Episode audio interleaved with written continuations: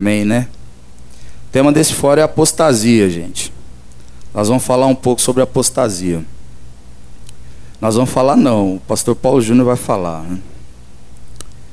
E foi preparado algum, algumas perguntas que vamos ver se a gente consegue desenvolver todas elas ou uma parte delas, mas a gente chega lá. Fé em Deus, a gente chega lá. Eu vou pedir para o pastor Paulo Júnior dar uma introdução sobre esse tema, sobre as perguntas mais, mais feitas sobre o que é apostasia, só uma introdução nesse tema, e logo o senhor sentir a vontade e eu, eu, eu continuo aqui com as, as questões, ok, pastor?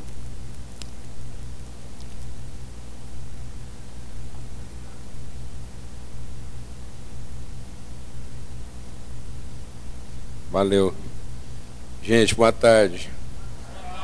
Eu tô aqui, eu, tô aqui em dia de, de graça. Eu tenho que falar uma coisa para vocês. É porque eu já tirei, eu tirei umas fotos. Nem no, a foto mais importante que eu tirei aqui não foi com o Paulo, que é um cara assim conhecido, todo mundo conhece e tal. E eu já já tietei, tirei foto tal, porque eu não sabia. Eu vim cá, ainda bem que eu não sabia, porque senão o povo ia pensar que eu vim aqui por interesse. Mas a foto mais importante é porque eles me ofereceram para me tomar banho, trocar de roupa. E eu não sabia como é que ia ser o esquema aqui, porque eu falei, bom, eu vou para lá, vou amanhã, logo tem compromisso à tarde, não vai dar tempo de fazer nada. Vai ser assim, nem mal eu trouxe. Eu trouxe aqui a bolsinha lá só com as minhas coisas assim, de anotação. Aí o pessoal, não, toma banho. Eu falei, gente, não adianta, porque não, depois não vai ter camisa para eu pôr e tal. E aí o Alê falou assim: não, põe uma minha. Eu falei: para com isso, sei que você está querendo me lisonjear, mas onde é que o gordinho vai caber numa camisa sua? Ele falou: não, minhas camisas são grandes. Então eu já fotografei, mandei para minha esposa, do lado dele. Falei: bem, eu estou usando uma camisa desse cara. Entendeu? Eu estou assim, eu estou realizado. Eu tenho que contar isso para vocês. É pena que ele está fora de forma, ela ficou um pouco folgada, mas. Eu vou chegar em Goiânia, a primeira coisa que eu vou fazer é mandar dar uma ajustadinha.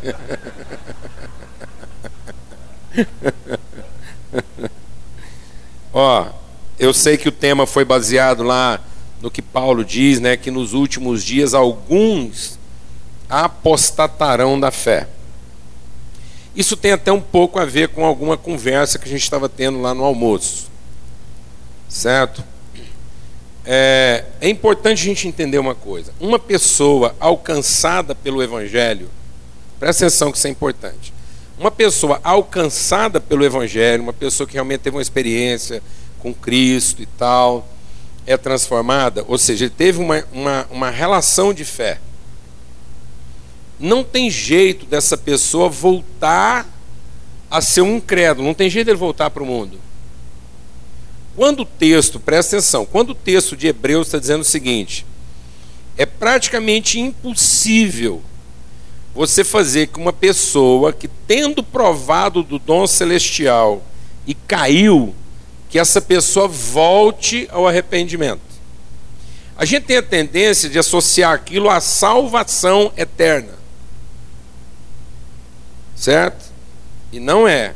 A apostasia e a questão de uma pessoa que provou o dom e caiu, não é um cara salvo que perdeu a salvação. É um cara salvo que perdeu o senso de propósito da sua salvação. Ele, deixando a graça, ele volta para a lei. Então, apostasia não é um crente voltar para o mundo. Apostasia é um cristão se tornar religioso, legalista.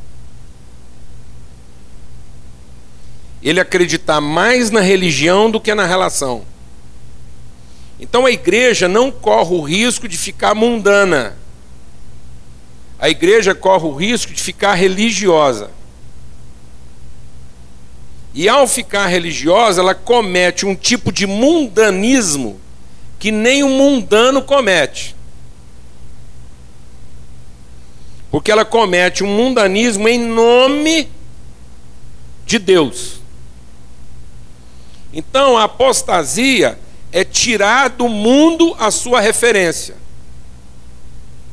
Eu vou dizer um caso de apostasia, por exemplo. Paulo, falando para a igreja de Corinto, ele identifica uma questão grave na igreja de Corinto. Tinha um cara na igreja de Corinto que, dizendo-se cristão, dizendo-se membro da família, ele ele transava lá, ele tinha uma relação de adultério com a madrasta dele. Então, ele, em linguagem bem popular, o horário permite, também todo mundo é adulto aqui, ele pegava a mulher do pai dele. Paulo, quando fica sabendo dessa situação, ele falou assim: Eu me admiro. Como é que até hoje vocês não tomaram nenhuma providência disso? Então nós vamos juntar aqui, em oração, e já que esse cara diz que é cristão, nós vamos pedir a Deus que ele morra. Porque sendo ele cristão, o problema eterno dele está resolvido. O que não está resolvido é o problema o quê? Terreno nele. Ele é um desserviço, ele é um apóstata. Então Paulo, em momento algum, colocou em dúvida o quê? A salvação dele. Ele está falando exatamente porque ele é um salvo, ele pode morrer agora. O nosso problema como igreja é que a gente começou a entender que a salvação era um fim. Então a gente anda pregando o evangelho e colocando a salvação como um fim e não como meio. A salvação não é um fim. A salvação é um meio de reconciliação com o propósito eterno de Deus. Então toda a obra de Cristo não foi para levar a gente para o céu. O que Cristo fez não foi para garantir sua permanência eterna no céu. O que Cristo fez foi para que você entendesse qual o seu propósito na terra. O céu não é um lugar para o salvo, o céu não é um lugar de onde ele, para onde ele vai. A verdadeira salvação está em compreender que o céu é um lugar de onde você veio. Ora, salvação é compreender que Deus é Pai. Se Deus é Pai, é de lá que eu vim. E eu vim para quê? Para conhecer e tornar conhecido. Onde está a vida eterna? Em conhecer. Ao Pai e ao Filho a quem enviaste. Ora, eu sou parte do Filho, Cristo é em mim, então eu não sou salvo por Jesus. Eu sou salvo em Cristo. Amém, amado? Amém? Nós não estamos aqui para ser salvo por Jesus. Nós estamos aqui para ser salvo em Cristo Jesus. Para que Jesus me revele Cristo. E ao conhecer a Cristo, eu entenda o sentido da salvação. Que não é querer me salvar na eternidade, mas é querer ser uma referência de salvação aqui. Então, o grande risco que a igreja está correndo é ir embora para o céu sem ter cumprido o seu propósito. Então, apostasia não é perder a salvação no futuro. A, sal... a apostasia é perder o sentido da salvação agora. Então, quando alguém dizendo-se crente, a gente chama lá, ah, aquele cara voltou para o mundo. É, não voltou para o mundo. Talvez, que é o seguinte: Seja Deus verdadeiro e todo homem o quê? Mentiroso. Deus é verdadeiro e todo homem é mentiroso. Ora, se Deus é o salvador dele, então eu tenho que entender o seguinte: se ele voltou para o mundo, não é Deus que não deu conta de salvar ele. Talvez ele nunca tenha sido o quê? Um salvo. Amém? Então isso é um assunto. O cara que sendo, dizendo-se cristão, volta ao mundo, eu não posso dizer que ele é um apóstata. Paulo, quando fala de apostasia, está falando de espírito religioso legalista. Jesus falou a mesma coisa. Ele diz o seguinte: por se multiplicar a iniquidade. O que é iniquidade? Iniquidade não é maldade. Iniquidade é o senso de direito pessoal. Maldade é o ímpio. Iniquidade é aquele que é bom aos próprios olhos, a ponto de achar que merece alguma coisa. Por isso, o justo viverá da fé, não é o crente. A fé não é para produzir crenças. A fé não é para que eu acredite na minha salvação. A fé não é para eu ter certeza que eu vou ser salvo. Presta atenção. Mano. A fé não é para que eu tenha certeza que vou ser salvo. A fé é o compromisso que se forma, a consciência que se forma a partir da certeza da salvação.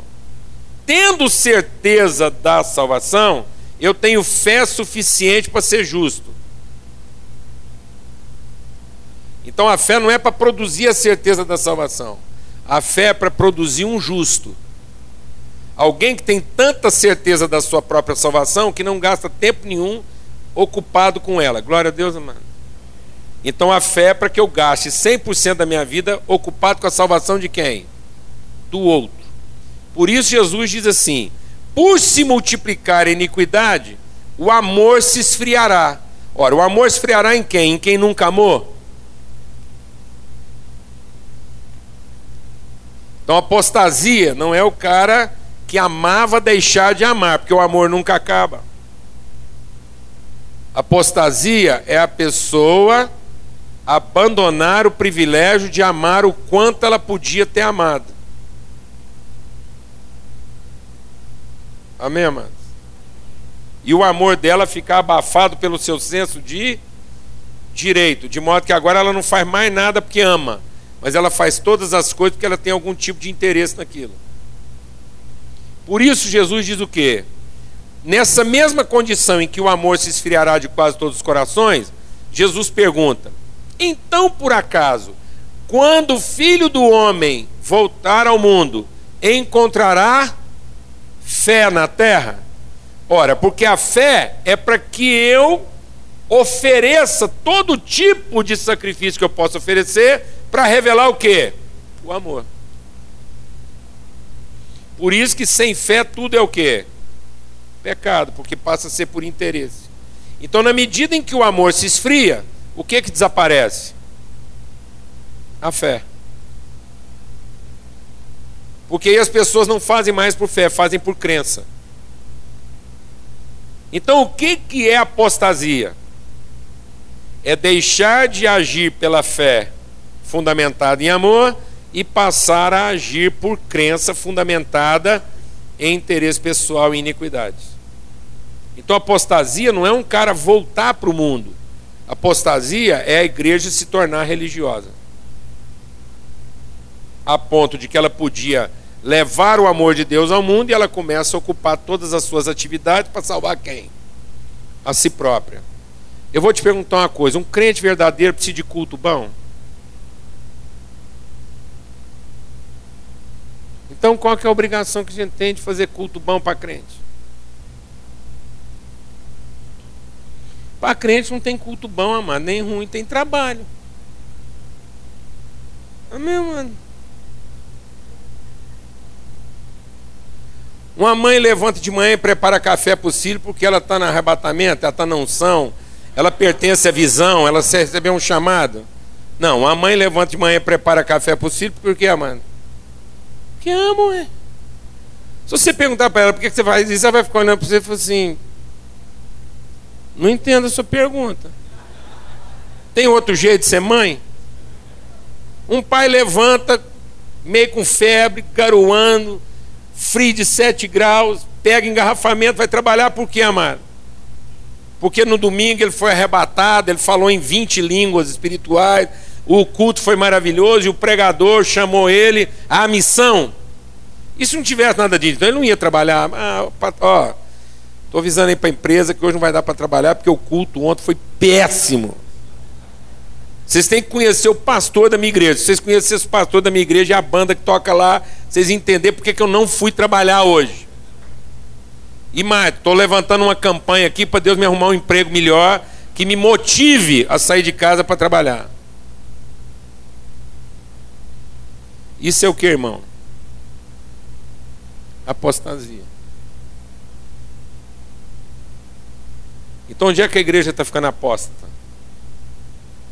Na medida em que ela está ficando mundana na sua religiosidade. Então, a nossa religiosidade hoje é mundana por quê? Porque nós estamos usando toda a nossa espiritualidade para receber do mundo que a gente não tem.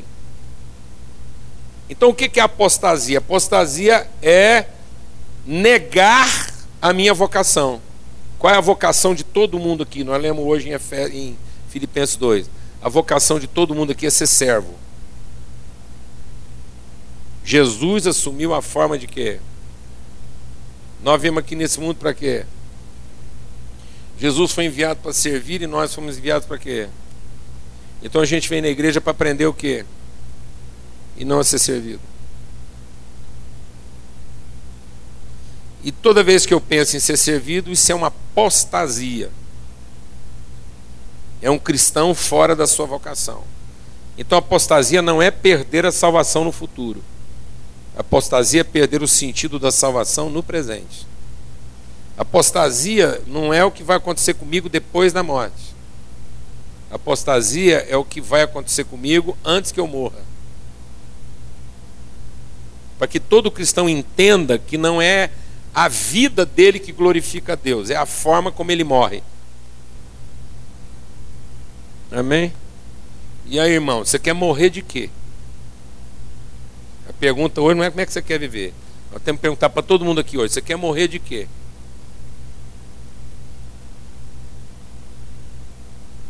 Morrer de ser servido ou morrer de servir? Amém?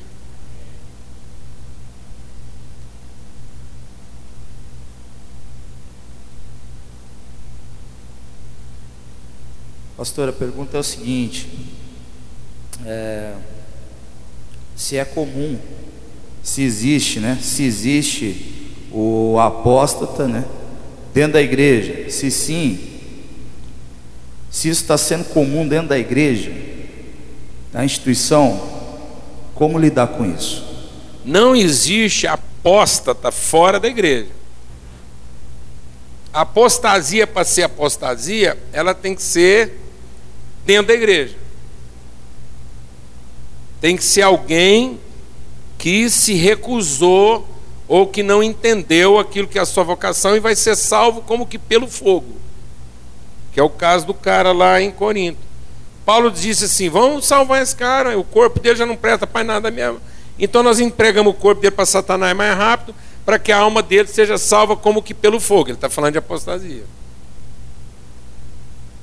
Entendeu?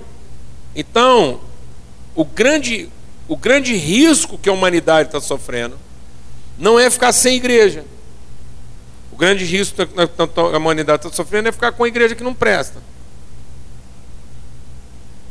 Então eu não tenho que preocupar com a igreja do passado, nós não temos que estar aqui fazendo para nós a igreja que nós não tivemos. E muitas vezes a igreja está tentando fazer a igreja que a gente sempre quis ter. Não, mas nós temos que fazer a igreja que nós fomos chamados para ser. No seu tempo e no seu momento. Amém? Então a, a apostasia é uma característica de vocacionado. Então a apostasia, como eu vou insistir, não tem a ver com perder ou não a salvação. Por isso que Paulo, olha, é interessante, porque Paulo está sempre orando sobre isso em relação à igreja. Ele está orando dizendo assim, ó, é, eu oro lá na igreja de Éfeso, para que sejam iluminados os olhos do vosso entendimento, para que vocês recebam o espírito de sabedoria e revelação. Para que, que ele quer? Uma igreja, então o povo está salvo. Por que, que Paulo está orando para um povo que já está salvo? Ele está orando para que essa igreja seja iluminada nos olhos do seu entendimento, para que ela conheça as riquezas da sua vocação. Depois ele insiste: andem de modo digno da sua vocação. Oro por vocês para que vocês sejam cheios do amor de Deus, a fim de que vocês possam o quê? Compreender. Então o que é uma apostasia? A igreja não querer compreender aquilo que é a sua vocação. E a gente, quando compartilha essas coisas, tem gente que vira assim e fala assim: É muito comum esse comentário, até eu ouvi ele hoje de manhã lá. A gente fica com a sensação que estava tudo errado. Não é? A gente começa a falar dessas coisas e fala, ih, está vendo tudo errado. Não, tá vendo? Isso é apostasia. Não é que eu estava vendo tudo errado. Uma criança se comportar como criança, amém? É o certo bom. Um adulto se comportar como criança é um certo ruim. Porque o certo não fica errado. Amém, mano? Mas ele pode deixar de ser o quê? Bom, porque ele está fora do seu propósito. Amém? Então não é que estava errado, mas está ficando o quê? Ruim. Eu estou com a sensação que estava errado. Não estava errado, não. Tudo nós estamos fazendo está certo. Só que está ficando ruim porque não está ficando o quê? Bom, porque nós estamos agindo como se a gente fosse o quê? Criança. Quem vai fazer a gente ficar adulto? A idade? Não, o amor. Paulo diz que um adulto não fica adulto pela idade, ele fica adulto pela responsabilidade. O que torna uma pessoa adulta não é o direito, é a responsabilidade. Tem muita gente querendo alcançar maioridade para ter o quê? Direitos e não para assumir responsabilidade. Os nossos jovens hoje são como crianças porque eles querem ficar maiores para ter mais direito e não para assumir responsabilidade. E aí eles estão com 40 anos, têm todos os direitos, inclusive de pegar quantas mulheres querem, mas não têm responsabilidade sobre nenhuma.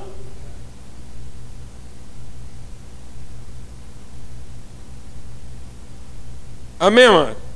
Então esse é um certo que ficou o quê? Ruim. O certo nunca vai ficar errado, mas pode ficar o quê? Mal. Quando ele está fora do seu propósito, fora do seu momento. Vamos entender isso melhor. Tudo que é errado é pecado. Tá vendo?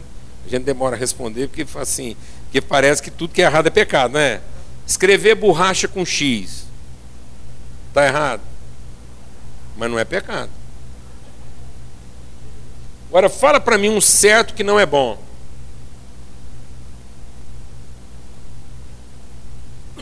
Fala para mim um certo que não é santo.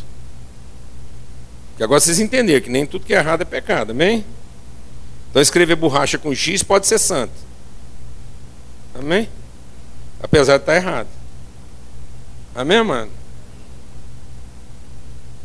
Agora fala para mim um certo que não é bom. Pagar a prostituta. O cara não devia ter contratado, não devia ter usado, agora não pode cometer o terceiro pecado.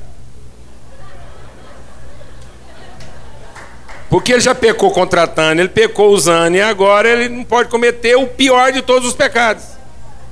Que é não pagar.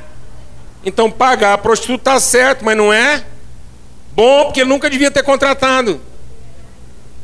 Porque era responsabilidade dele proteger a prostituta. Dar o dízimo pensando em ganhar mais dinheiro é pagar a prostituta.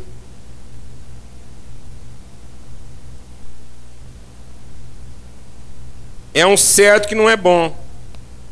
Amém, louvar achando que Deus vai converter, é um certo que não é bom. Quando uma criança faz isso, é certo e bom. Mas quando um adulto faz isso, já não é mais louvor, é cantada.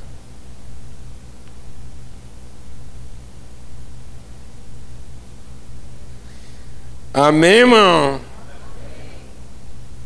Então a gente tem que resolver. Ou nós somos criança louvando, ou somos adultos dando uma cantada em Deus.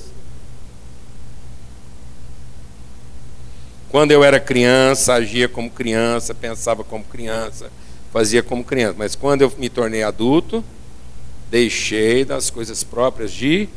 O que, que é apostasia? É chegar na fase adulta e querer continuar sendo criança não assumir suas responsabilidades. Amém?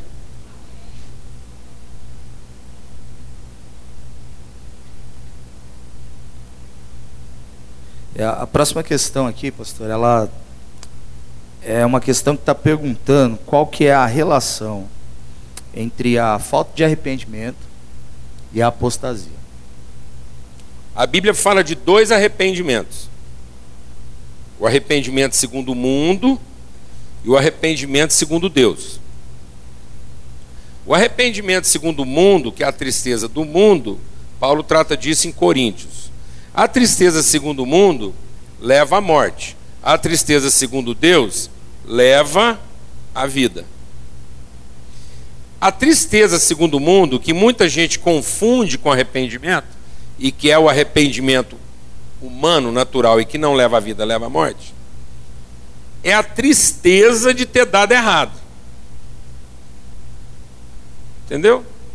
Então o cara está triste não é porque ele descobriu que aquilo que ele fazia não era bom. Ele está triste porque ele foi pego e deu errado. Porque se aquilo tivesse dado certo, ele não estava arrependido. Está entendendo o que eu estou falando? Não.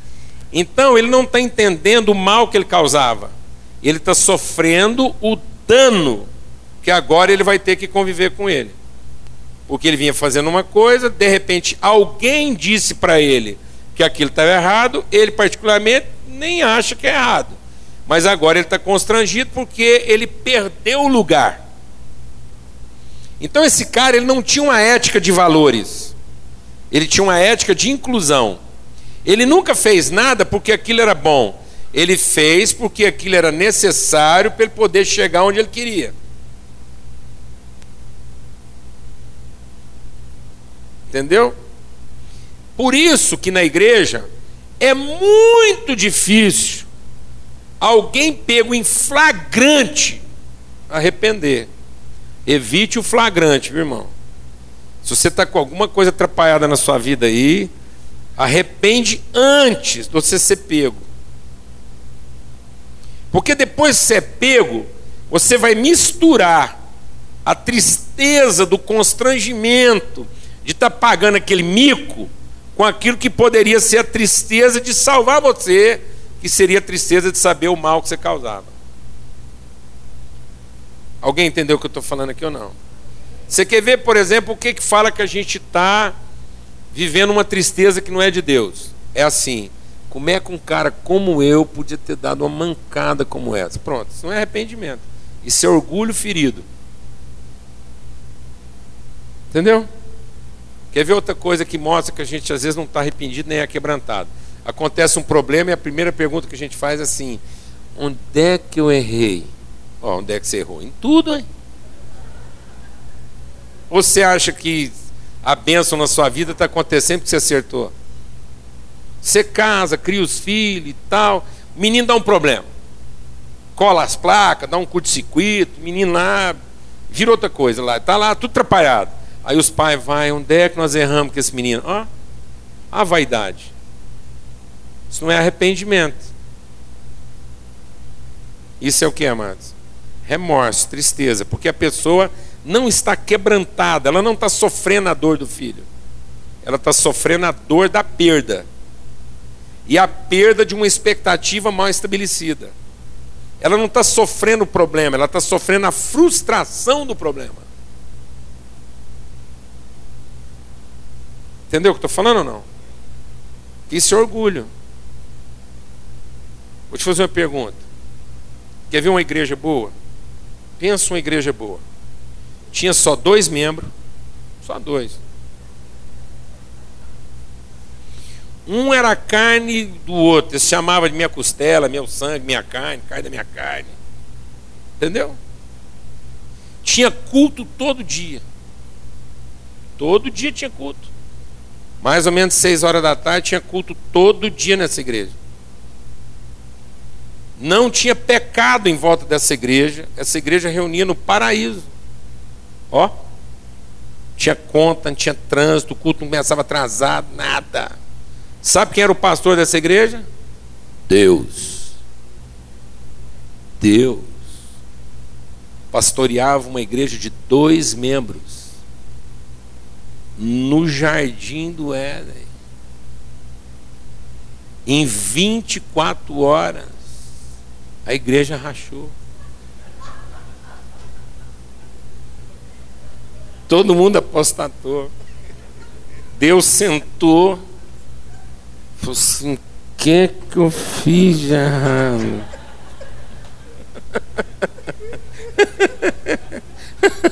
tá vendo? Deus ficou triste, amados. Ficou.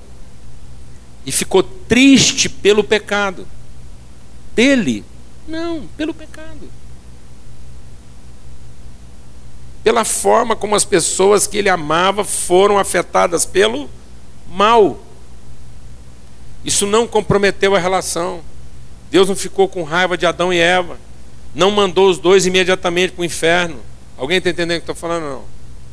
Então, essa tristeza apóstata, nós estamos vivendo uma tristeza apóstata, que não tem nada a ver com arrependimento, tem que a ver com frustrações, expectativas frustradas. Entendeu, amado? Amargura no coração. Você tem amargura no coração por causa do que os outros fizeram com você? Não, amado. Você tem amargura no seu coração por causa do seu orgulho. Porque não é o que o outro fez de errado contra você. É a expectativa que você tinha de que ele fazia o certo. E você só fez o certo com ele na expectativa de que fazendo o certo ele te devolveria o certo. Então amargura é sinal de gente mal remunerada. Você só está amargurado porque você fez a conta e você achou que deu mais do que recebeu. Isso é orgulho. Então, quando eu estou amargurado, eu não tinha que esperar que o outro viesse me pedir perdão. Quando eu estou amargurado, eu tinha que ir lá e falar assim: ó, eu me enganei. Em vez de te conhecer, eu presumi. Eu presumi, o errado fui eu. Em vez de eu gastar tempo te conhecendo, eu gastei tempo gerando expectativas a seu respeito. Eu pequei. Porque a Bíblia diz que eu nunca deveria ter colocado no homem a minha confiança. Mas aí o povo já usa esse versículo o quê? Para falar do outro. Não! Aquele versículo está falando que você tinha que ter colocado a confiança no outro. Não, amado, você está errado porque você colocou a confiança na sua capacidade de avaliação. Você não está frustrado porque foi o outro homem que errou, não. Você está frustrado porque um dia você confiou no seu poder de avaliação e gerou expectativas. E se você não se arrepender disso, a tristeza que você está sentindo vai te matar. Por isso que a tristeza apóstata, a tristeza do mundo, leva à morte. Porque quando você tem raiva de alguém, não é da pessoa que você tem raiva. No fundo, você tem raiva de Deus, que fez a pessoa. E que não ouviu suas orações e não te deu a pessoa que você merecia. Mas já que você não pode matar Deus, o que, que você mata? A criação dele. Por isso que todo processo apóstata de tristeza, todo processo religioso, vai terminar em quê? Em assassinato e suicídio. Porque eu vou primeiro matar o outro, responsabilizando ele, e depois aquilo não vai ficar resolvido, e no fim eu vou responsabilizar quem? Deus que errou na sua obra. porque não me deu a vida que eu merecia. Então, o suicida, ele não está se matando porque ele não gosta da vida e prefere a morte. Não, ele está se matando porque ele prefere a morte à vida que ele está vivendo. Porque ele se julga merecedor de uma vida melhor. E isso é uma apostasia, é uma tristeza. Então, arrependimento é o quê? Arrependimento é a tristeza. Por isso que a Bíblia lá, quando fala assim, que Deus se arrependeu de ter feito o homem, é um versículo difícil lá, aqui lá, né? Ah, o povo fala assim, ah, então porque Deus achou que não devia ter feito? Não, mano. Deus ficou triste, apesar de ele ser Deus, apesar de ele saber como é que ele ia resolver isso, apesar de ele saber que nem tudo está perdido, apesar da salvação já estar tá providenciada, Cristo é o Cordeiro de Deus feito antes da fundação do mundo. Nem por isso Deus deixou de sofrer conosco o pecado. Então a tristeza do arrependimento está em Deus. E só há verdadeiro arrependimento quando eu tenho a tristeza de Deus. Quando eu perceber o pecado, eu não estou triste pelo prejuízo que o pecado me causou. Eu estou triste pelo mal que o pecado fez para todo mundo.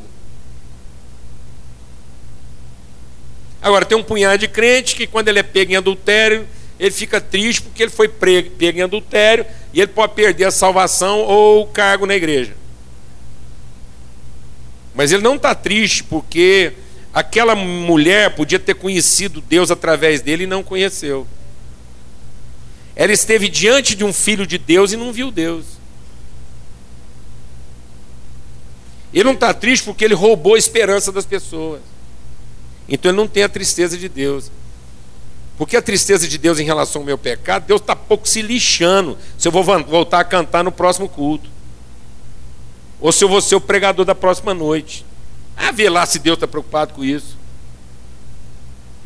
Deus está triste porque toda oportunidade que havia dele ser conhecido e um irmão revelando amor para outro irmão foi julgada no rio, no lixo por conta da nossa religiosidade.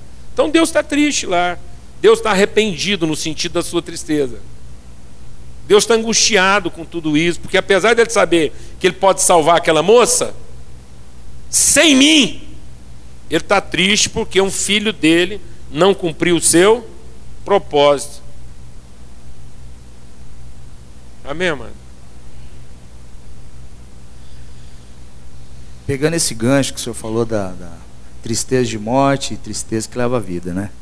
A gente pode relacionar também com, com a situação de, de dois personagens, de Judas e de Pedro. Exatamente.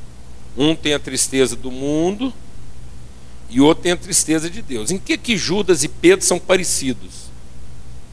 Antes do pecado, eles são exatamente iguais. Eles são dois presunçosos ensinando Deus a ser Deus. Certo? O Judas ensinando como é que Jesus guardava dinheiro. Ah, não dá para quebrar o perfume, que nós podemos dar para os pobres. Mentira. E Pedro lá falando para Jesus: Não, não é bom você ir lá para Jerusalém, morrer para quê? Poupa. Então, os dois são o quê? Presunçosos. Tratam Deus segundo as suas expectativas. E todos os dois passam pela mesma frustração. Presta atenção no que eu vou te falar agora.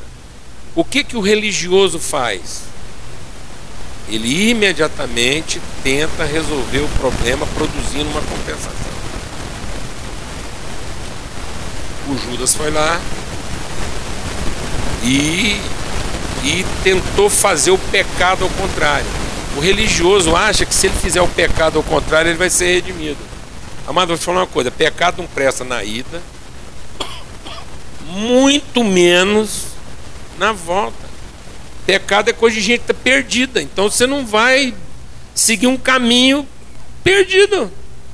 Os caras chegam para mim, tá vivendo aqui mal embrulhada, uma vida de pecado, eles chegam para mim e falam assim: "Ah, eu tô arrependido. O que é que eu faço agora?" Eu falo: "Nada, pelo amor de Deus. Você só está nessa desgraceira porque por causa das coisas que você anda fazendo. A última coisa que nós precisamos agora é que você faça alguma coisa. Porque quem em pecado está se oferecendo para fazer alguma coisa, do que, que ele não foi curado? Da sua presunção. Por isso, 1 João diz o quê? Ele é quem perdoa os nossos e nos purifica de toda nossa. Então a obra de Cristo não é só para perdoar meus pecados, é para me lavar da iniquidade. Porque Tiago diz o quê? Tiago diz o que lá? Ninguém, ao ser tentado, diga que foi tentado por alguém, mas cada um é tentado na sua própria iniquidade, e a sua iniquidade, dando à luz, concebe o pecado. Então, o pecado é só uma expressão da minha o quê? Iniquidade. De achar que eu tenho a competência. Então, o arrependimento é a constatação de que eu não tenho o quê? Direitos.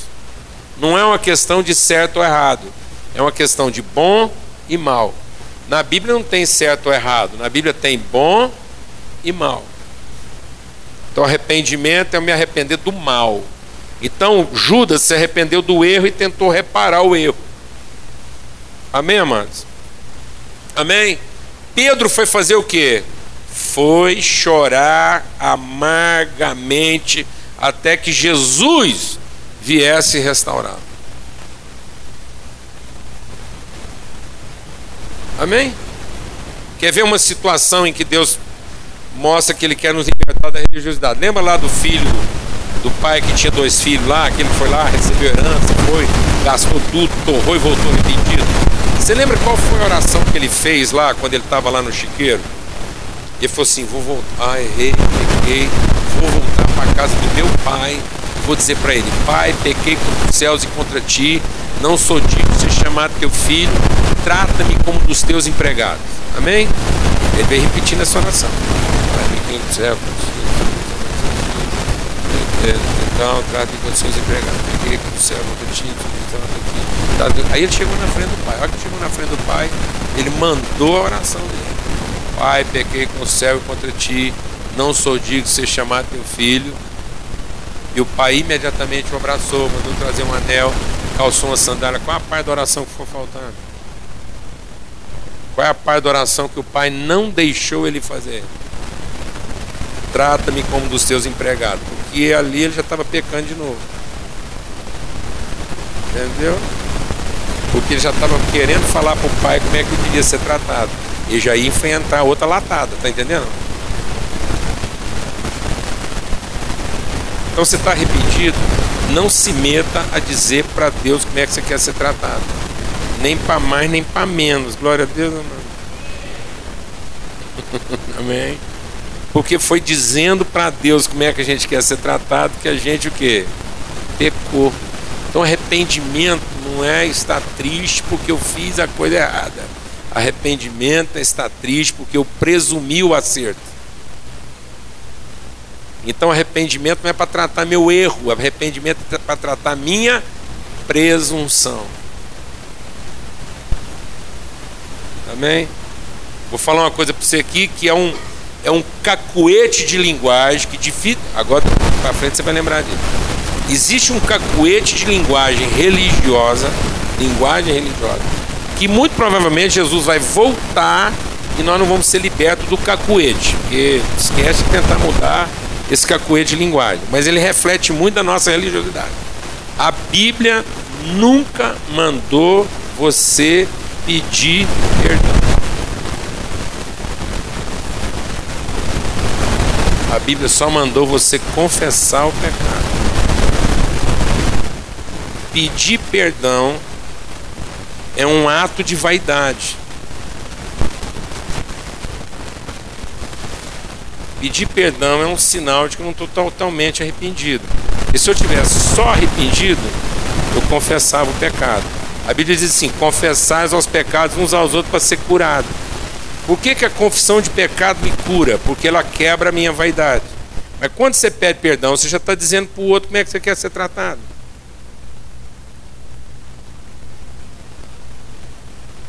Deixa ele resolver isso. Glória a Deus, amado. Amém, mano? Da onde vem essa tradição? Vem lá da oração do Pai Nosso. Que a gente pegou, presta atenção, a gente pegou a oração do Pai Nosso e deu à oração do Pai Nosso uma inflexão petitória e não a inflexão afirmativa. Porque Jesus já tinha falado: quando você for orar com seu Pai, saiba que todas as suas necessidades já foram supridas e Ele sabe exatamente o que você precisa quando nenhuma palavra chegou na sua boca. Então eu vou falar a oração do Pai Nosso aqui. Eu vou usar, eu vou falar a mesma frase. Amém? A mesma frase com duas inflexões. Amém? Pai, o pão nosso de cada dia nos dá hoje. É uma inflexão petitória. A mesma frase. Pai, o pão nosso de cada dia nos dá hoje. É a mesma frase. Como é que é lá na mesa da sua casa? O bife está lá. Mais para o outro que para você. Como é que você pede o bife? Por favor. Tem misericórdia de mim. Passa. Alabachúrias, o bife. É assim, irmão? Amém? Tem que cantar antes. Deus é tão bom, Deus é tão bom, Deus é tão bom, é tão bom pra mim. Não entra não, você tá fora. Então, Deus, já que o Senhor é tão bom para mim, passa o bife. É assim lá na sua casa? Não, então você é melhor do que Deus, né? Lá não tem que ter esse rito todo, não. Então tá melhor a sua igreja do que a de Jesus, né? Porque lá na sua casa é assim, pai, passa o bife. É um pedido de quem tem certeza e não de quem tem uma expectativa. Então, já que a gente tem certeza, por que, que a gente tem que pedir? Que é educado.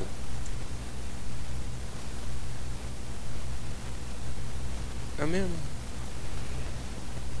Então, por que, que Deus nos ensinou a orar, irmão? Já que Deus é Pai, sabe tudo que a gente precisa, por que a gente tem que orar, irmão? Explicar, irmão, que é educado. Porque nós não estamos aqui só pela comida, irmão. Nós estamos aqui para ter relação uns com os outros. E voar no bife sem pedir, sem conversar, é falta educação. Então a gente ora porque isso nos educa. A graça nos salva educando. Então a gente não ora porque é preciso. Amém, irmão? A gente ora porque e agora a gente sabe que isso é o que? Educar, tá vendo? Isso é arrependimento. Isso é arrependimento. É a questão lá que o Pedro foi entender e que o Judas nunca entendeu. Porque ele tentou produzir o que? Sua própria salvação. Mesmo triste, ele ainda foi lá arrumar um jeito de. Então, por que, que a gente confessa pecados uns para os outros? Presta atenção. A gente confessa pecado um pouco. Vou fazer uma pergunta. A gente é perdoado porque arrepende ou arrepende que é perdoado? Pode pensar aí. A gente arrepende que é perdoado ou é perdoado que arrepende?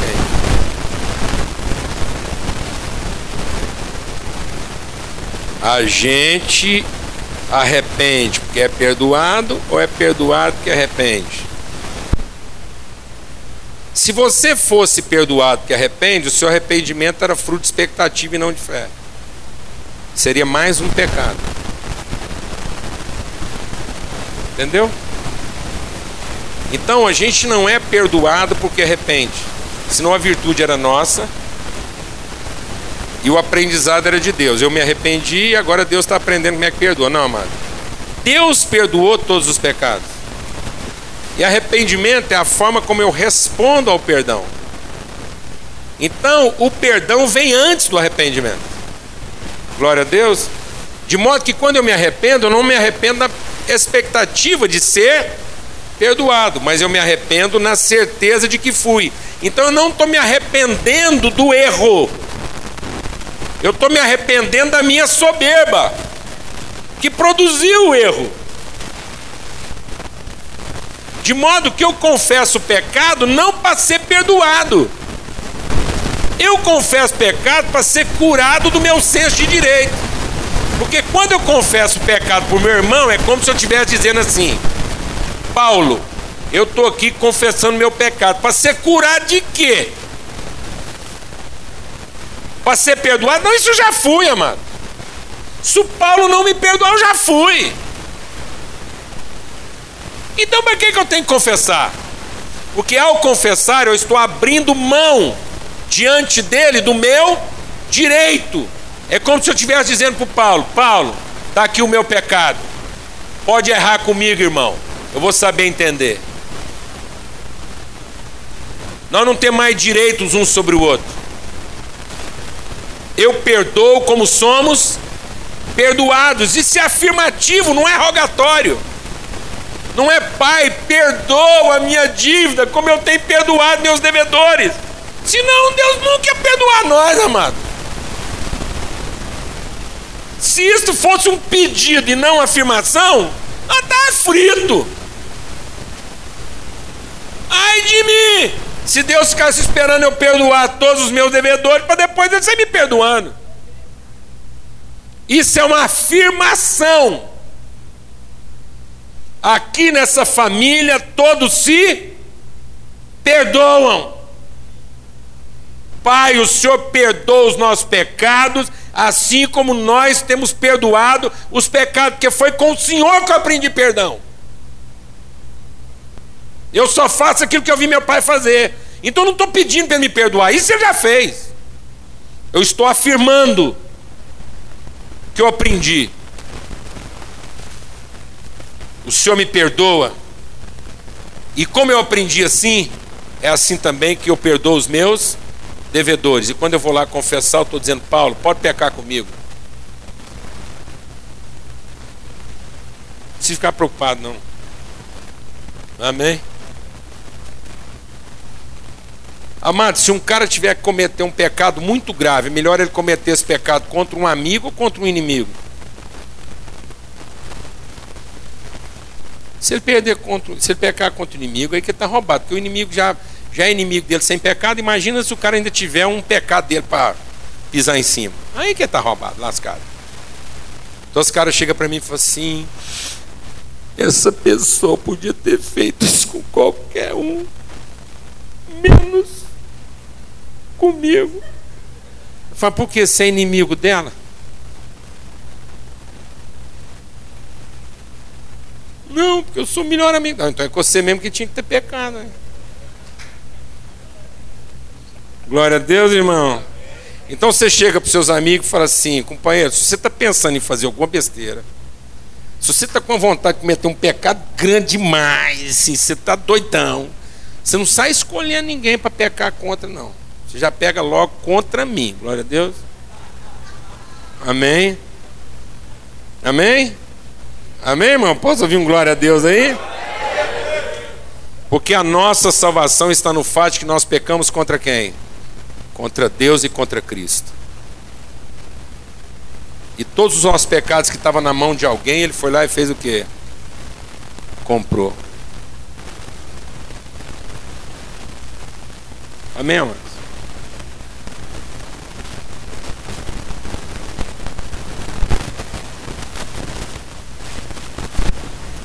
É,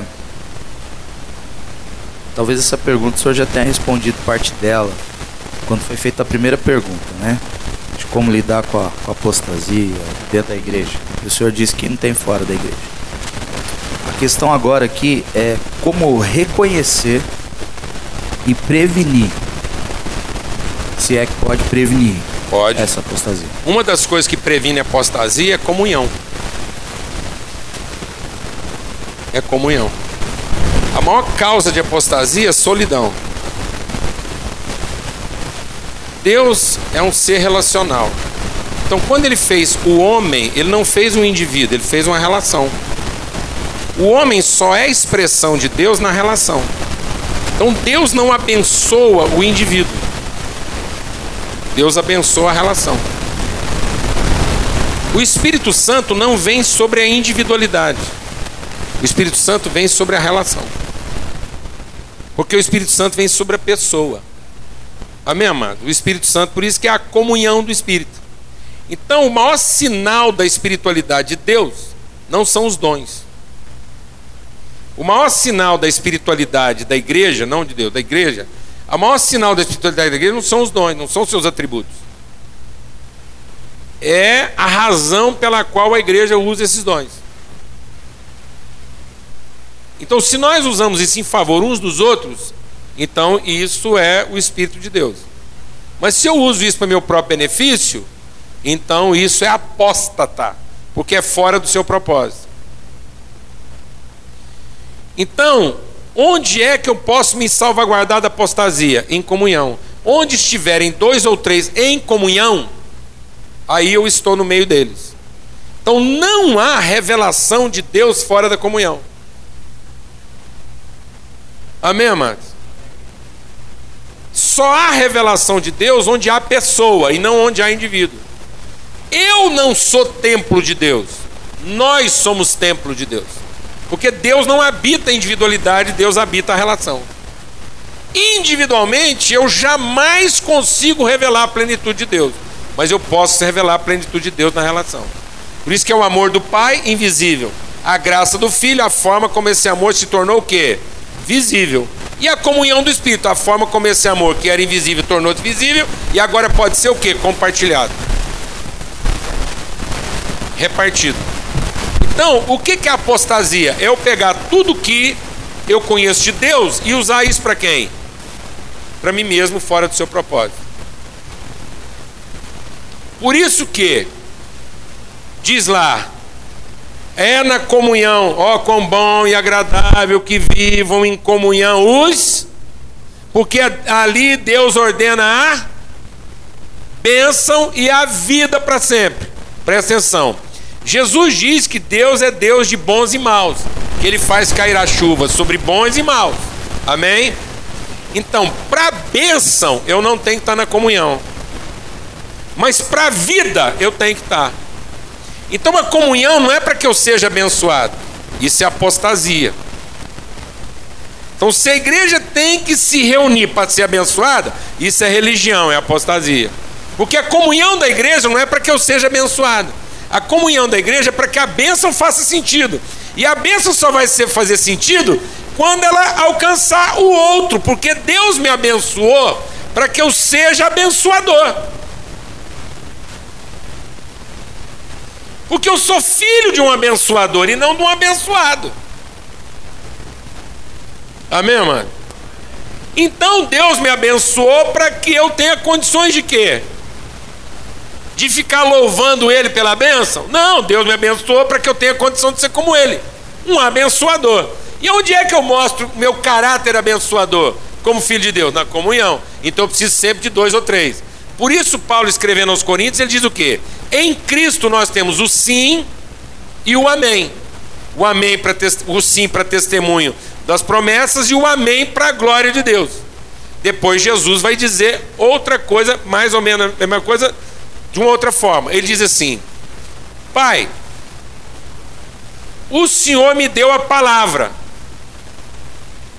E a palavra que o Senhor me deu, eu dei para eles. E pela palavra, eles serão perseguidos. Mas na frente, na oração de Jesus, ele disse assim: E o Senhor me deu glória. E a glória que o Senhor me deu, eu dei para eles para que eles sejam um. Amém? Então veja, a fim de que o mundo creia. Então nós recebemos duas coisas: a promessa é a palavra. E essa promessa, ela tem que ser através de mim para o outro, e não a promessa para mim. Deus não fez promessas para abençoar você. Deus fez promessas a você para que você não tenha medo de viver para o outro. Porque na promessa há o sim, mas só a glória no amém. Então, por que onde dois ou três estiverem em comunhão? Porque na comunhão eu sou o amém do sim do outro.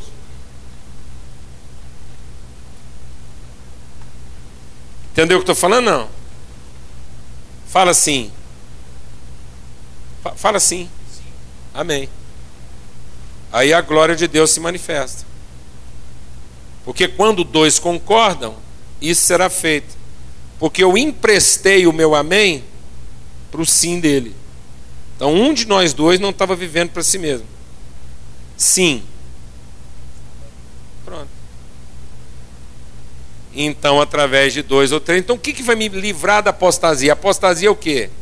É pegar tudo para quem? para mim, para minha iniquidade, para o meu direito. Eu orei, eu rezei, eu ginjuei, eu fui para o monte. E eu tenho o quê? Direitos. E aquilo é meu, é minha bênção, minha posse. E eu dou 10% disso para Deus. Amém.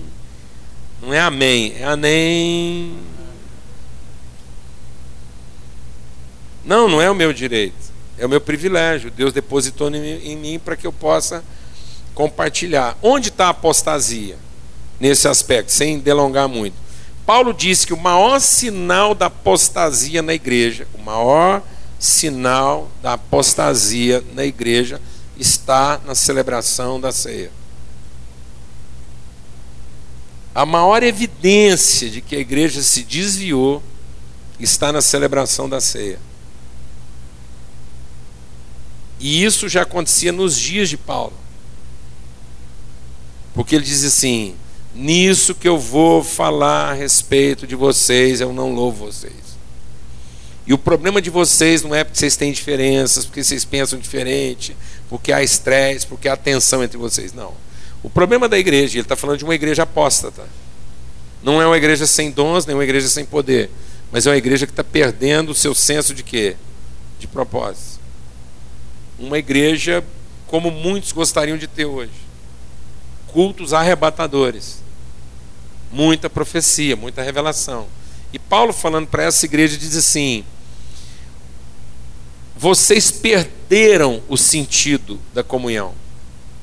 E na medida em que vocês perderam o sentido da comunhão, há muitos entre vocês fracos, doentes e moribundos. Ele está dizendo que toda a causa de patologia, fraqueza, degeneração, fragilidade espiritual na igreja está associado à incompreensão do que a mesa representava. E ele diz: o problema de vocês é que as vossas reuniões fazem mais mal do que bem. Presta atenção, amado, presta atenção. Paulo está dizendo que há uma chance na igreja dos nossos cultos estarem fazendo mais mal do que bem. Vou falar devagar e baixo há uma chance de que as nossas reuniões como igreja estejam fazendo mais mal do que bem. E isso está falando de qualquer reunião, está falando de casamento, falando de trabalho. Há um risco de que todas as suas relações estejam fazendo mais mal para as pessoas do que bem. Por quê? Porque ele diz assim: quando vocês se reúnem, cada um come apressadamente o seu próprio pão. Por acaso vocês não têm casa onde comer? Então o que, que ele está dizendo? Vocês transformaram as vossas reuniões em formas de autossatisfação. Então, onde é que o meu casamento pode fazer mais mal do que bem? Quando eu olho para minha esposa e começo a pensar que ela tem a obrigação de me fazer feliz. E tudo que eu estou fazendo aqui é para ter direito sobre ela de me fazer feliz. Entendeu? Eu me torno um devorador de gente. Ele diz assim: quando vocês estão fazendo isso, vocês não têm noção de corpo. Vocês não estão discernindo a relação, vocês estão discernindo o culto, mas não estão discernindo a relação. E tudo que vocês fazem sem discernir a relação, sem discernir o outro, você está comendo e bebendo juízo sobre si. A comida que você está comendo te amaldiçoa. Porque não era a comida que você tinha que estar tá comendo, era a comida que você tinha que estar tá repartindo. Então, quem come bebe sem discernir o corpo. E aí ele diz assim: por isso, examine-se o homem a si mesmo. Olha, está falando que o meu problema é não discernir o corpo. E aí a igreja manda a gente discernir, tá, examinar. Eu ouvi isso quando era menino. Chegava na igreja, o pastor falava em tom grave. Agora nós vamos tomar a ceia. Examine-se o homem a si mesmo. E assim coma do pão e beba do cálice, porque quem come do pão e bebe do cálice, sem discernir o corpo, e na cabeça dele o corpo era aquele pedacinho de pão. Come e bebe juízo sobre si. Não, não é daquele corpo que ele está falando. É come e bebe sem discernir a relação. E aí o que nós transformamos isso? Nós transformamos isso em quê? Em apostasia. Sabe por quê? Porque a gente faz assim: examine o homem a si mesmo. Aí todo mundo fica lá. Hum, agora é o pão, é o corpo de Cristo que eu vou comer, é o sangue de Jesus. Eu tenho que examinar como é que foi meu dia hoje. Eu errei, não errei. Pequei, não pequei. Mereço, não mereço. Aí eu faço uma autoavaliação. Não, hoje até que essa semana foi legal. Ah, aí eu arrependo ali em dois minutos, arrependo, falo, ó oh, Deus, me perdoa, porque senão você ficar sem comer aqui. Me perdoa agora, agora, rápido, rápido. O pão está chegando, e se eu não pegar esse pão, a igreja me mata porque vai descobrir que tem alguma coisa errada. Então perdoa, perdoa, perdoa, perdoa tudo aí, me limpa. Mereço. Ora, amado, quem depois de orar um pouquinho acha que merece comer, morder em Jesus, vai comer qualquer um, vai morder qualquer um. Você acha que um cara que merece morder em Jesus não vai morder na mulher dele?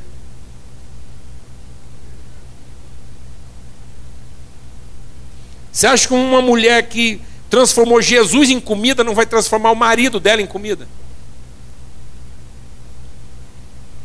Se eu mereço comer até Deus, amado, o que, que sobrou para você, bicho?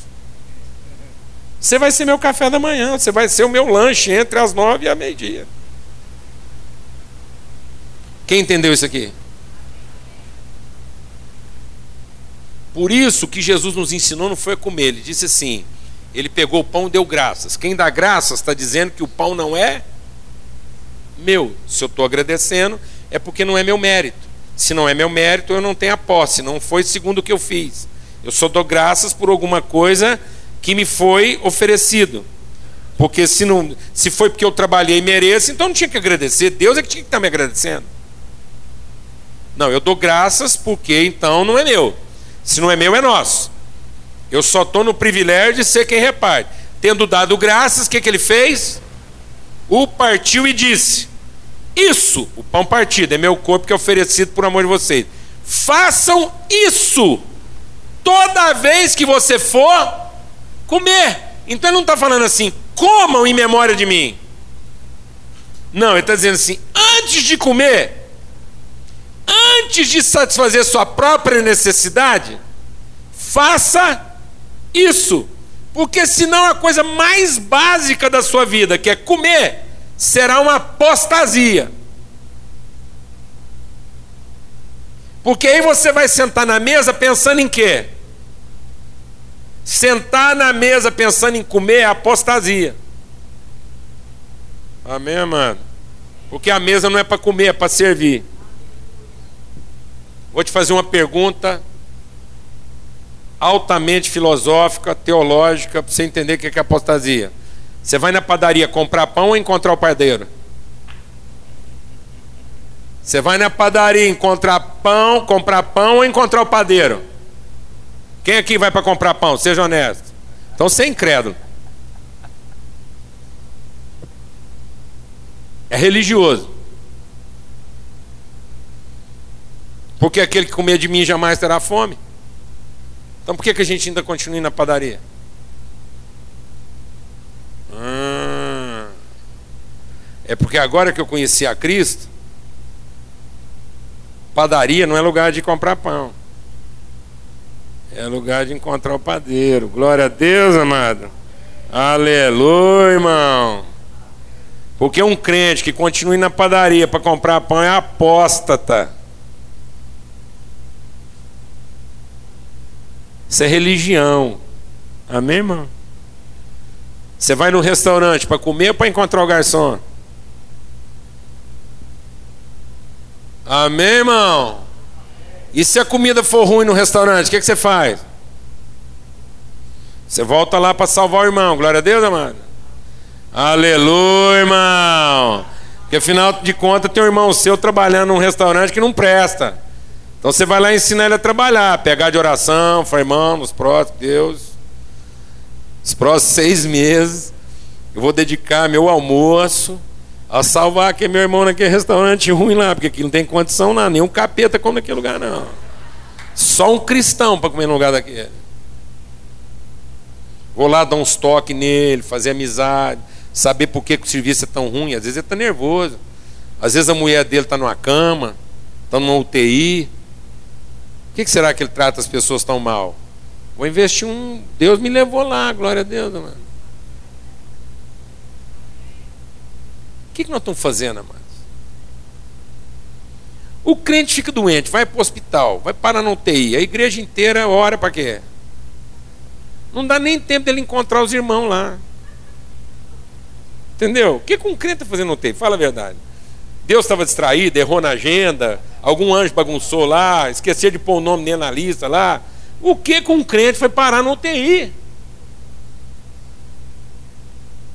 Foi lá encontrar os irmãos dele, porque se ele não ficasse doente, ele não ia lá não. Deus está livrando a cara dele, porque se não fosse um irmão nosso, está lá no UTI, a gente nem lembrava que aquilo existia, porque achava que lá era lugar todo endemoniado.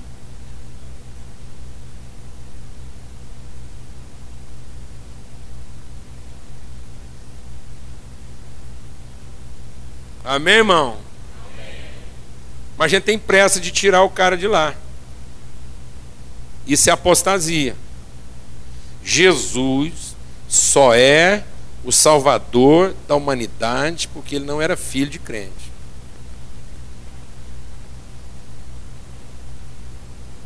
Se Jesus fosse filho de crente, ele não morria na cruz. Um menino bom daquele, nunca fez mal para ninguém. Só tratava todo mundo bem, cheio de unção, um ministério fantástico para frente.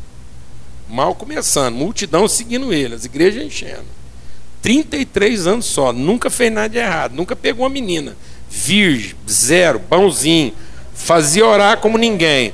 Manda um menino desse para cadeia, injustamente. Ah, isso aqui é filho de crente, a igreja ia pegar logo, fazer umas campanhas ia todo mundo para o monte, declarar um jejum, o WhatsApp ia rodar geral, e nós ia agarrar aqui de oração até Deus libertar esse santo homem da cadeia. Mas a última coisa que acontecer com Jesus é ele morrer aos 33 anos de idade. Mas graças a Deus ele não era filho de crente.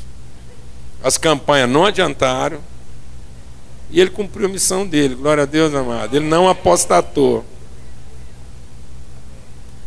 Pastor Paulo Júnior, é, dentro disso que o senhor falou, são muitas coisas, né?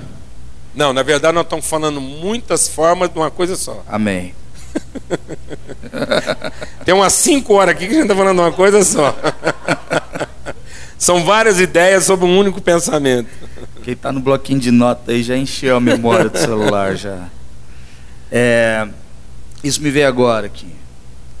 É, o, senhor, o, senhor, falou que, que Paulo ele fala do amadurecimento né, do homem com, por conta da responsabilidade. E o senhor também disse que, que a prevenção para a apostasia é a comunhão. É a comunhão. É cuidar um do outro.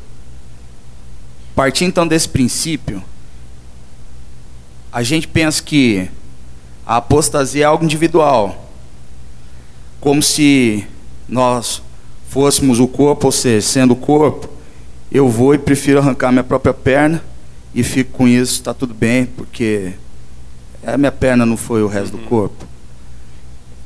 É, é, essa, essa ideia egoísta de, de, de, achar que a apostasia é individual, a parcela de culpa da é, igreja. A apostasia é uma, é uma mobilização coletiva de individualismo. A apostasia é uma rave. Apostasia é uma rave. É uma forma coletiva de celebrar a individualidade. Muitos cultos hoje nossos não são cultos, são rave. É umas rave evangélicas. É uma forma coletiva de celebrar o indivíduo. Culto é uma forma individual de celebrar a coletividade. Culto é sacrifício. Eu sacrifico o indivíduo em favor do coletivo. Rave eu uso a coletividade em favor do indivíduo.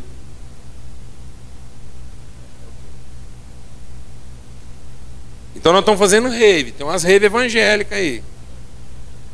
E uns baratos, assim, as rave evangélicas é muito doida. A gente pira, fica doidão, vê uns trem com óleo de oliva. É, velho. Se falar que é um óleo de oliva que veio lá de Israel, espremido de uma árvore que está lá no Jardim das Oliveiras, Uma gota daquele trem o cara vê o céu aberto, velho. É muito louco esse negócio. Tem muito maconheiro aí querendo uma gota desse óleo. Entendeu? É muito doido. Você, pá, o cara vê tudo. Onde está a apostasia? Isaías. Apostasia é o paralelismo.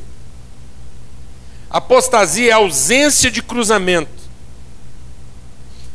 Apostasia é a ausência de cruz. Então, o que, que Deus chama de apostasia? Ele diz assim: vocês se reúnem, vocês cantam, vocês leem a Bíblia achando que lá vocês vão encontrar ensinamento, vocês sacrificam o próprio corpo fazendo jejum, vocês dizem que buscam a minha vontade, e no fim, vocês só fazem isso como formas de se empoderar uns sobre os outros. Vocês fazem tudo isso só para definir entre vocês quem tem mais poder sobre o outro. Porque no fundo, quando vocês estão fazendo tudo isso, essa movimentação religiosa toda, cada um está à procura do seu próprio interesse. Por acaso foi isso que eu pedi de vocês? Eu pedi de vocês culto, eu pedi de vocês louvor, bajulação, não, eu pedi de vocês sacrifício, misericórdia, eu não pedi de vocês holocaustos. Eu não pedi de vocês dízimo. Dízimo não era uma proposta financeira, amados. Dízimo era uma orientação econômica. Dízimo não tinha nada a ver com quantitativo financeiro. Dízimo era uma conta feita de 12 famílias, onde uma delas ia cuidar da condição espiritual de todas as outras. Era simples. A média de 11 dá 1,1. Não sei se você entendeu aí. Ou seja, a tribo sacerdotal ia ganhar o suficiente, fazia com que aquela tribo não fosse nem a mais rica, nem a mais pobre, fosse a média, pudesse cuidar de todo mundo sem estar preocupada com cuidar de si mesmo. Ponto.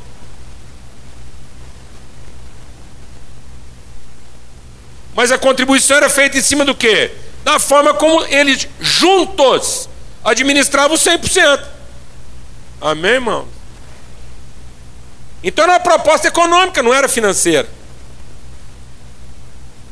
Então Deus denuncia isso. Ele fala: por acaso o que eu pedi de vocês é o quê? É que você vendo nu cubra, vendo faminto alimente, que você se levante contra as amarras da injustiça. É isso que eu pedi, eu pedi misericórdia. No entanto, eu venho aqui, entro entre vocês e me admira que eu não encontro entre vocês um intersexor. Eu só encontro paralelos, eu não encontro ninguém aqui querendo fazer cruz. O que, que é intersexor? É o que pede mais do que os outros, porque virou isso. Intersexor agora é só o que reza. Não, amado, intersexor não é o que reza. O intersexor é aquele que tem o interesse do outro no seu coração. Ele faz a cruzamento. Ele é a cruz do negócio. Ele é a linha cruzada. Ele fez o ponto de intersecção intersecção. Porque enquanto nós ficarmos todo mundo aqui olhando para Deus, isso é religião.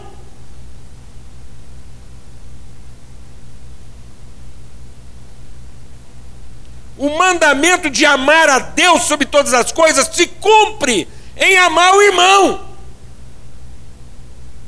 Porque quem tem olhos só para Deus é religioso, isso é apostasia.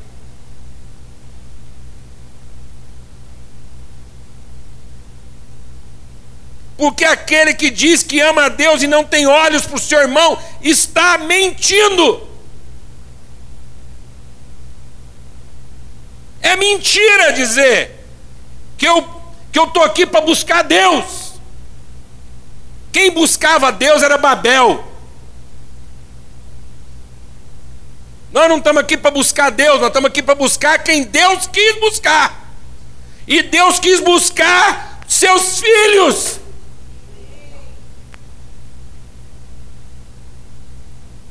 Buscar Deus sem ter olhos por mão é apostasia. Deus diz: cuida do seu irmão, eu farei de você um jardim regado. Eu farei de você um rio no deserto. Quem disse que nós temos que ficar aqui falando para Deus o que, é que nós estamos precisando? Como se ele não soubesse cuidar bem da sua família? Como se ele tivesse começado um trem que ele não sabe agora como é que acaba? Desculpa o trem aí, mas eu sou lá de Minas. Entendeu, amado? Isso é apostasia. É uma celebração coletiva da individualidade. Nós temos que parar com esse negócio. Por que, que a banda tem que ensaiar? Porque Deus só escuta música boa? Não, mas Deus escuta gemido. Para cantar para Deus, ninguém precisa cantar bem, não, irmãos. Irmão, fecha os olhos agora. Que não cantar é para Deus. Então não precisa nem fechar o olho, amado. Canta aí, faz. Geme aí. Geme.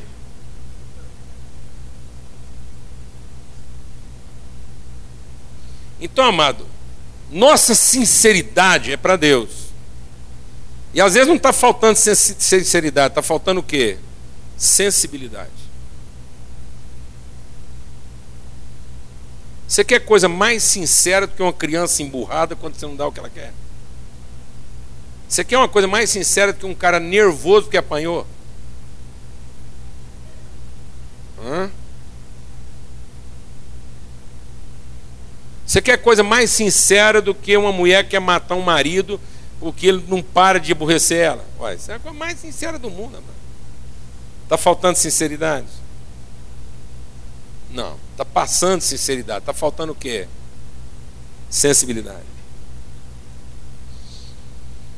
Está faltando falar a língua dos homens. Está faltando entender o que, que eles estão falando. E a gente está matando as pessoas em nome do quê?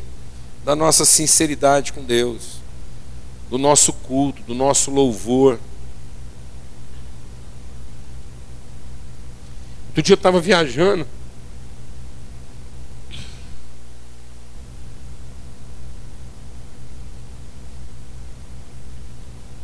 E tive que parar para confessar nossos pecados a Deus. Eu estava escutando uma música da Cássia Heller.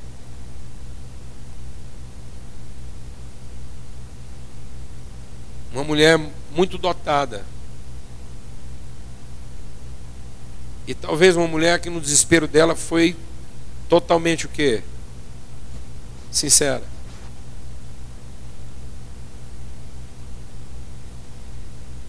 E essa mulher um dia cantou assim: Eu ando por aí tentando te encontrar em cada esquina, em cada lugar. Mas o dia que eu te encontrar, então o amor será tão forte que não serão mais palavras. Eu escutei aquilo e fiquei pensando assim: o que, que essa mulher estava procurando? Ela estava procurando a gente.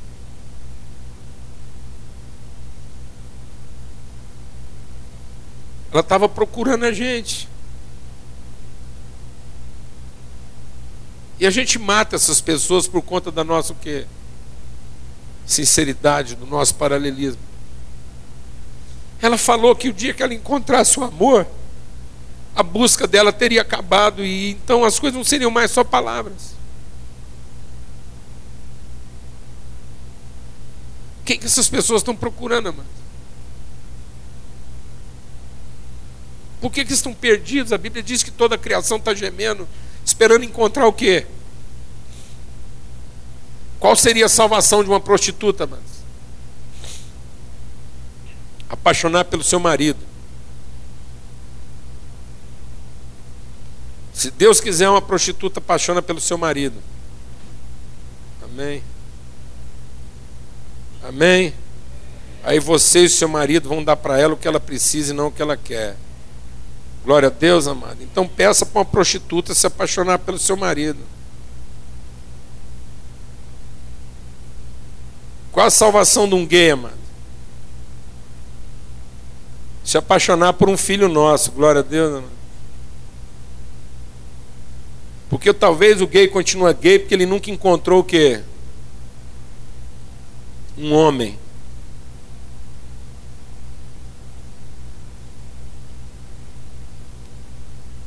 Entendeu? Aquela mulher continua prostituta porque ela nunca encontrou o quê, mano? Um homem. Porque até hoje eles só encontraram crianças. Só encontraram crianças. Então não temos que ter medo. Medo de quê? Medo de quê? Do que, que a gente tem medo? Quem tem medo não é aperfeiçoado no quê? No amor. Então nós temos que ficar parar de ficar com essa celebração coletiva da nossa individualidade, esse paralelismo religioso. O que é um paralelo, amados? São duas linhas que andam juntas, só se encontram no infinito. O que nós estamos ensinando para os outros? Que a gente só vai ser crente de verdade quando? Que a gente só vai conseguir amar um ao outro de verdade quando? Lá no infinito. Um dia no infinito a gente vai conseguir se amar de verdade. Isso é religioso. Porque quem não aprendeu a amar aqui não é lá que vai amar, entendeu? A vida eterna não é depois da morte. Deixa eu falar uma coisa: não tem vida depois da morte. Não há vida depois da morte. Se você estava achando que vida eterna é alguma coisa depois da morte, vou falar uma coisa: depois da morte não tem vida. Vida eterna é a vida além da morte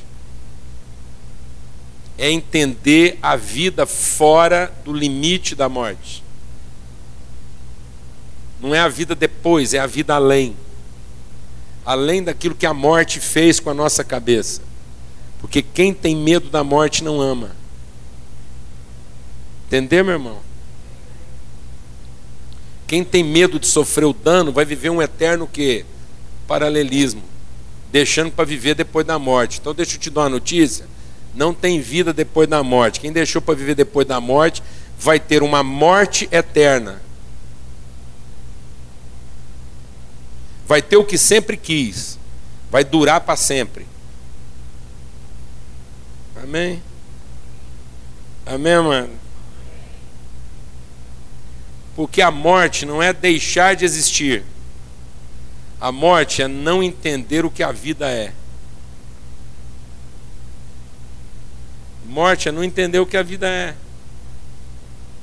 Então o inferno vai ser aquilo que todos sempre quiseram durar para sempre e nunca mais saber o que a vida é. Amém? Então não fica aqui como quem quer durar. Esteja aqui como quem quer aprender a viver.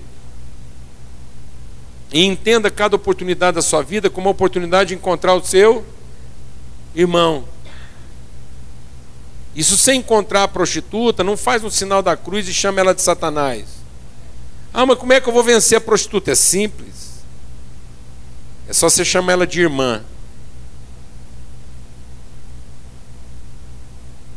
Amém? E aí, minha irmã? O que, que eu posso fazer por você hoje? Como é que eu posso cuidar de você? Papai está doido para te ver. Fala do papai para ela e depois vê se você dá conta de deitar com ela.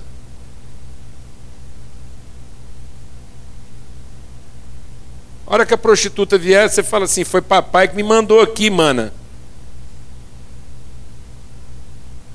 Por que, que nós não estamos conseguindo vencer a prostituta? Porque alguém ensinou para nós que ela ia levar nós para o inferno. Não, mas quem falou que ela ia levar nós para o inferno? Ninguém vai para o inferno, não. Tem gente que sai dele, outros nunca saem. Amém. A prostituta não pode te levar para o inferno. Ela pode fazer com que você nunca saia de lá. Mas se você já saiu, você pode muito bem agora também tirar ela. Glória a Deus, irmão. Aleluia, irmão. Por que, que os nossos namoros não estão funcionando? Cuidado com aquela menina, vai acabar com você, que não é mensageira do Satanás E aí o cara sai de casa pensando o quê? Ah, Deus, bem que eu queria estar liberto, mas o que, eu vou fazer? Ela me arrebata. Deus, me ajuda. E o cara vai lá, está pensando em salvar quem? A si. E ela está lá esperando aquele endemoniado. Oh Deus, aquele endemoniado vem aqui hoje, aquele possesso. Aquilo parece ladrão de cofre, é três para cá, cinco para lá e eu me abro toda. Deus, tem misericórdia. Não deixa ele pôr a mão em mim, não. Amado, o namoro desse não vai funcionar nunca. Isso é dois anticristos namorando, irmão. Aí eles vai lá, encontra, acontece tudo que eles tinham medo. Ah, aquela bagaceira, e culpa, que negócio, e não presta de jeito nenhum. Aí o endemoniado vai embora, a possessa fica, e aí ela, ai Deus, não volta hoje não, e o cara vai para a rua. Jesus, não volta hoje não, me dá ao menos uma semana, me dá pelo menos umas três ceias. Entendeu, irmão? Por que, que isso não está funcionando? Porque santidade não é sacrificar o outro para que eu me salve. Santidade é sacrificar a mim para salvar o outro. Quer ver esse namoro mudar? É o cara sair de casa e falar assim: hoje aquela possessa vai ver Deus. Hoje aquela mulher vai ver Deus, não vai ficar nenhum demônio lá. É para vir com aqueles vestidinhos, com aqueles trem costurado por Satanás lá, aqueles negócios feitos no inferno, aquele perfume rodado em macumba, deixa vir. Hoje ela vai ver Deus. Ela vai ver como é que Deus pega, como é que Deus abraça, como é que Deus conversa. Hoje ela vai encontrar o Filho de Deus. Amém? E ela está lá, deixa aquele possesso chegar aqui. Ele vai ver Deus hoje.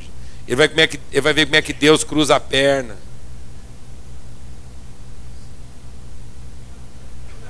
Ele vai ver uma cruzada de perna de Deus. Ele vai ver aqui hoje. Hoje ele vai ver como é que Deus dá uma cruzada de perna. Vai ver como é que Deus senta. Ele vai ver como é que Deus conversa no ouvido, cochicha, fala suave no ouvido. Ninguém fica pensando besteira quando Deus está falando no ouvido, amém, mano? Pelo contrário, fique calmo. Glória a Deus. Amém? Pronto. Mas a gente está ensinando as pessoas a quê? Apostasia ensina o quê? O paralelismo. Eu quero ver Deus e você me atrapalha. Então não olha para o seu irmão agora, não, amado. Você está fazendo para Deus. Como assim, ué? Como assim eu não vou olhar para o meu irmão porque eu estou fazendo para Deus? Pelo contrário. Se é verdade que eu estou fazendo para Deus, então, irmão, olha para mim. Presta atenção. Sabe para que, que a gente ensaia para cantar bem aqui? É para vocês entenderem o tanto que a gente ama vocês. Porque nós não estamos fazendo isso aqui para Deus, não. Porque para Deus bastava dar uma gemida aqui, tava, acabava o culto com três gemidas. Mas nós estamos aqui nesse esforço todo porque a gente quer que vocês vejam o nosso amor por vocês. Então olha para cá. Olha para nós. E o amor que a gente tem por vocês é isso, entendeu, irmão? Amém?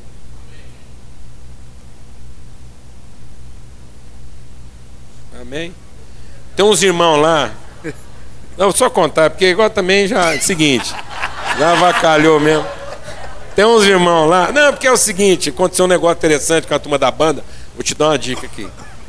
A gente tem um culto lá assim muito orgânico, muito informal. Eu não, só o Espírito Santo sabe o que vai acontecer na nossa reunião lá. O Daniel já esteve lá. E, e ele tá rodando lá e tal. E, e começaram a chegar um, uns músicos assim, os caras até famosos, os caras muito bons. Só que esses caras estavam assim, tudo machucado, ser explorado no sistema, entendeu? Porque você sabe, tanto que a questão da musicalidade muitas vezes é explorada para fazer a coisa virar. E parece que crente hoje é movido à música, né? Então assim, aí os, os caras nem queriam se apresentar. Devagarzinho eles foram colocando a cabeça para fora. Sabe que é? Aí um foi encontrando com o outro tal, foi criando coragem. Aí eles me chamaram e falaram assim, ô Paulo Júnior, a gente queria cooperar aqui, porque a gente tem um dom. Estamos sentindo agora assim que há um ambiente aqui que a gente não vai fazer isso assim por comercialmente, né? Comprar ou vender alguma coisa. A gente queria pedir para você, pelo amor de Deus, você ajuda nós aí. Isso aqui não virar outra coisa, para a gente não estar tá ajudando aqui, daqui a pouco o negócio virar outro de novo. Falei, não, fica tranquilo, não vai nem dar tempo. Mas aí, rapaz, ah, não deu outro. O pessoal começou a ensaiar, preparar, caprichar, e eu faço parte do grupo deles lá de WhatsApp. Daqui a pouco eu tô vendo lá assim os caras já baixar umas leis. Porque é, apostasia é voltar para a lei, né? A gente tá aqui na graça, começa a voltar para a lei. E a gente faz lei de tudo. Aí tô vendo os caras, daqui a pouco já rodou lá. É, porque não tem condição. Eles começaram a ter um grupo de comunhão na quinta-feira lá e tal, era mais para comunhão. Acaba que a música era um testemunho da comunhão, que não era um ensaio. Eles não reuniam para ensaiar. Eles reuniam para ter comunhão e depois apresentavam o fruto da comunhão. Resultado, eu estou vendo lá começaram a baixar uma. É, porque quem não ensaia na quinta não canta. Como é que negócio? Eles já tão rápido assim, o negócio já virou assim. Já estabeleceram um padrão, uma ética de inclusão. Onde é que estão os valores? Eu falei, ah, tá bom. Estamos lá na reunião domingo, negócio lá bom demais. Eu falei assim, irmãos, sabe por que, que esse pessoal que está reunindo toda semana e caprichando para tocar bem, ter um negócio que redondo, fazer bem feito mesmo? Pelo seguinte, que qualquer um que quiser vir aqui participar, sem ter ensaiado, sem ser bom para cantar, você não tem capacidade de cantar, você é desafinado, é ruim, não deu para iniciar, pode vir aqui cantar com eles porque são bons o suficiente para cobrir sua deficiência. E a hora que você juntar eles aqui, você vai achar que você é até bom, porque vai ficar tão bonito que eles vão cobrir suas falhas. Que até você vai acreditar que canta bem. Então pode vir. Todo mundo. Deu vontade, esse povo aqui é bom o suficiente para cobrir suas deficiências, porque o amor é para isso, é para cobrir as deficiências do outro. Então eles ensaiam muito por causa de vocês, para que vocês que não ensaiaram nada possam participar. E aí você vai participando. Se você for muito sem vergonha, você vai ficar só desfrutando disso e nunca vai querer ter compromisso. Mas aí todo mundo vai saber que você é um safado. Agora, se você entender o compromisso deles com você, você também acaba querendo participar do processo porque você quer agora ajudar outros e não ficar explorando eles. Amém, irmãos? Acabou a reunião, um menino de 8 anos vem me procurar. O Paulo Júnior, foi o que foi? Foi assim, sabe o que, que eu mais gosto? Foi o que, meu filho? Tocar guitarra. Fala, então suas orações foram ouvidas. Chama lá seu pai. O pai dele veio e falou assim: você arruma uma guitarra para esse menino, de papel, de papelão, de plástico, dá um jeito. Esse menino, domingo que vem, traz a guitarra dele aqui, ele vai tocar com o grupo. Arrumaram uma guitarra de plástico o menino, chegou lá, o grupo louvando lá, o menino, pá! Tá, o menino quebrou o pau lá, ele estava se achando, porque ele, ele batia na guitarra dele, saiu o som da banda e falou, rapaz, o menino cresceu. Esse o menino que ficou. Esse menino hoje está fazendo aula de música. porque estimulado pelos irmãos, porque ninguém reprimiu ele, ele se sentiu encorajado. Glória a Deus, amados. Glória a Deus. Então a melhor forma de fazer para Deus é fazer pelos irmãos. É quebrar o nosso paralelismo através de linhas cruzadas. É cruz. O que revela o amor de Deus é cruz. Não é devoção. Amém? Obrigado, gente, pela paciência aí e essa oportunidade de estar junto.